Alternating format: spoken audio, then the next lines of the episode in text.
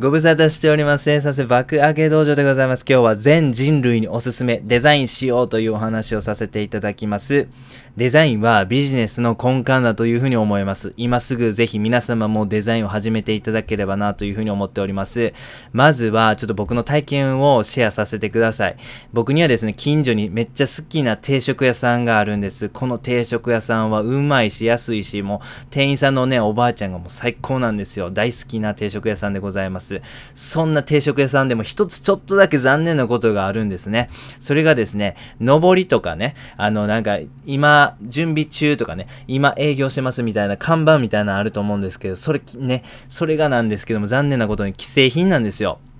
なんかよく見るやつあるじゃないですか。あのね、上りとかね、あの今丹精込めて準備してますみたいなとかね、心込めて営業中みたいなやつあるじゃないですか。ちょっとこう筆で書かれてるような。あれね、既製品やったんですよ。なんかね、すごいそれが残念やなっていうふうに思ってですね、特徴があってすごい美味しい定食屋さんなんですが、なんかね、そのね、上りとかね、あの、看板見てしまうともうチェーン店えチェーン店のね、感じが出てしまってすげえ残念やなと。もうほんま下手でもね、もう手書きでもいいし、もう鉛筆でもええから、とにかくね、なんかオリジナルで書いてほしいなっていう風にね、ちょっと思ってしまったんですよね。なんでかっていうとやっぱデザインって個性やという風に思うんですよ。なんかそういう風な個性にこそね、こうファンがつくポイントってあるという風に思うんです。はい、そんなこと体験をしました。で、そこでですね、ちょっとこうデザインってやっぱそういう風な結構重要なビジネスする上ですげえ外せへんポイントやなという風なことを考えましてですね、このデザインというものをちょっと見直してみました。はい。僕の考えるデザインなんですけども、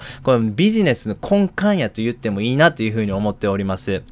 なぜかと申しますとですね、デザインっていうのはですね、ユーザーを考えて作るからだというふうに思うんです。で、ビジネスっていうのは絶対お客さんがあっての話なんで、このお客さんのことを考えることがビジネスであればですね、このデザデザインするということはまさにこのビジネスと同義と言っていいというふうに思うんです。同じことやと思うんです。デザインってやっぱやるとき、何かをこう絵を描くとかね、看板作るとかメニューを考える、いろんなデザインする場面ってございますが、必ずえー、ユーザー、お客さんのこと考えてますよね。よっしゃ、じゃあ新しくちょっとメニューをデザインしようと。どんなレイアウトだったら分かりやすいかなうん、うちのランチタイムは定食がすごいお得でおすすめなんだけど、まあなんかどういう風に書いてったらそれがメニューで伝わるかなうん、看板にはどんな言葉載せよう。何がうちの売りで、うちの何がお客さんの満足につながるんだろう。こんなことを考えながらデザインをするという風に思うんです。これってもうまさにビジネスだという風に思うん思うんです。ビジネスイコールこれ問題解決ですよね。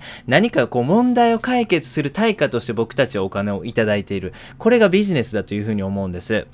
そしてですね、この問題解決を安く早く上手にできる人、安く早く上手に問題解決できるということがですね、まさにビジネスの全てだというふうに思うんです。それはもう別になんか今ね、 GAFAM とか言われてますけど、そういう風な企業もしっかり、街の商店もしっかり、もう全部ですね、この安く早く上手に問題解決できるか否か、それをできればできるほど、その高いレベルでそれができればできるほど、きっと売り上げにつながってくると。これがビジネスのなんかベースの考え方だというふうに思っています。で、デザインを考えることってどういうことかと申しますと、これはお客さんを考えることだというふうに思います。お客さんの問題を解決する方法を考える。これがですね、デザインなんですよね。そしてですね、ビジネスを考えることってどういうことかと申しますと、問題解決方法を考えることだというふうに思うんです。つまりデザインとビジネスっていうのは同じなんです。デザインが上手ければ上手いほどビジネスも上手い。はい。えー、こういう方程式がございますんで、ぜひですね、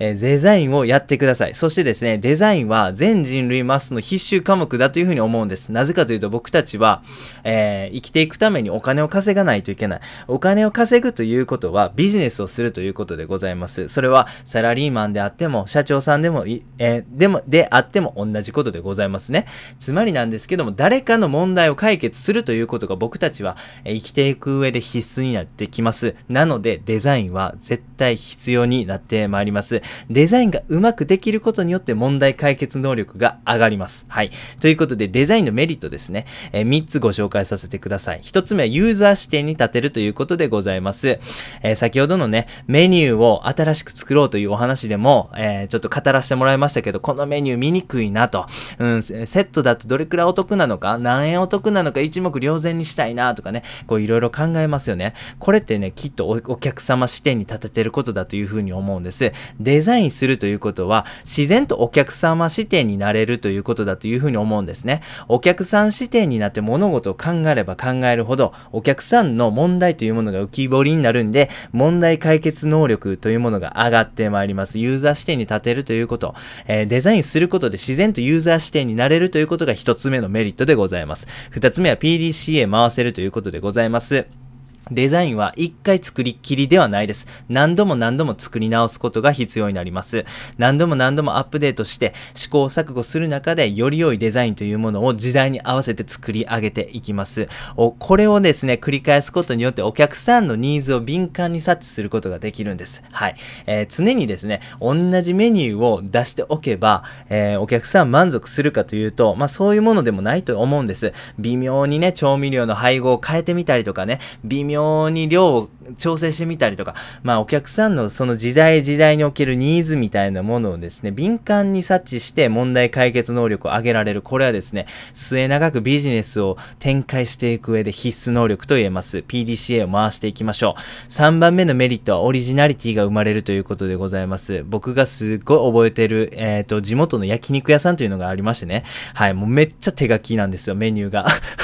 ほんまになんか、汚い字でね。あのー、しかも、え字も汚いし、あの、油飛びまくってて読みにくい。シンプルに、あの紙として汚いというね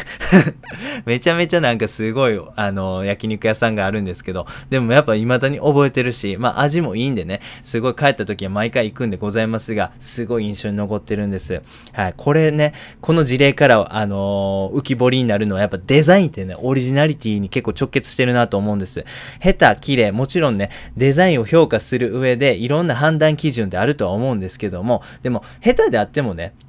綺麗であっても、どれだけお客さんをイメージしてるかという、ほんまに大切なことに比べたら、あんまね、影響ないと思うんです。僕がよく通ってた地元の焼肉屋さん、もうデザインとしては最低です。読みにくいし、汚いし、触りたくないし、でもですね、やっぱ印象に残ってる。そしてですね、そのなんかね、手書きのメニューってね、なんかすごいいいんですよ。なんか、あの、うちこれね、めっちゃおすすめなんですとかね、これ食べてほしいみたいなのがね、すごいわかるんですよ。文字の大きさとかで。なんかね、すごいいいデザインなんですよよね。はい。お客さんを考えて作ったデザインってね、やっぱ印象に残るし、問題解決力があると思うし、あと見てて楽しいですね。まあなんかそういうデザインを見てるとですね、なんか、あ、すげえいいなと思うと思うんですよ。あの、既製品のね、デザイン、確かに綺麗やし読みやすい。でもですよ、何かこう見てて楽しさってやっぱないと思うんですよね。そこ、その店ならではのオリジナリティって結構ね、やっぱ自分で作ったデザインに現れるというふうに思うんです。だからこそ皆様にはデザインを実践していただきたいなと思っております。ということで最後にですね、デザインの実践の場所ですね、ちょっと具体例をご紹介させてください。例えばチラシ、例えばメニュー、例えば看板上り、SNS を始めてみましょう。広告、今までなんかもうね、無思考にあの出向してたけど、でもちょっと自分で考えてみようかしら。店舗の内装どういう風にしたらちょっとなんかオリジナリティ出るかなとか、お客さん喜んでくれるかな、ちょっと考えてみる。えー、こんな感じでですね、いろんなメディア、いろんな媒体、え、でですね、こうデザインというものを発揮するチャンス、機会というものございますんでね、ぜひ皆様のビジネスの形態などに合わせてですね、ビジネスにおける大切なデザインですね、これをですね、えー、実践していってみてくださいということで、最後にやってみようのコーナーでございます。今日はデザイン思考のすすめというお話をさせていただきました。デザインすることはビジネスすることと同じというね、お話をさせていただきました。なぜならデザインをしている時のことは、絶対お客さんのことを考えてるからなんですよね。はい。。だからこそ何度も何度もアップデートしてですね、えデザインを、えより良いものに、え作り変えていってください。それを繰り返すことによって、きっとファンがつくというふうに思います。そしてですね、結構大前提のお話になるとは思うんですけども、デザインってね、やっぱ楽しいと思うんです。はい。え何かをこう考えてね、生み出したり、何かをこう表現するっていうことは、多分人間の遺伝子に組み込まれ、組み込まれている何か快楽とか娯楽のようなものだというふうに思うんです。デザインは一生続けられる趣味になり得ますし、一生続けられる仕事になり得るというふうに思うんです。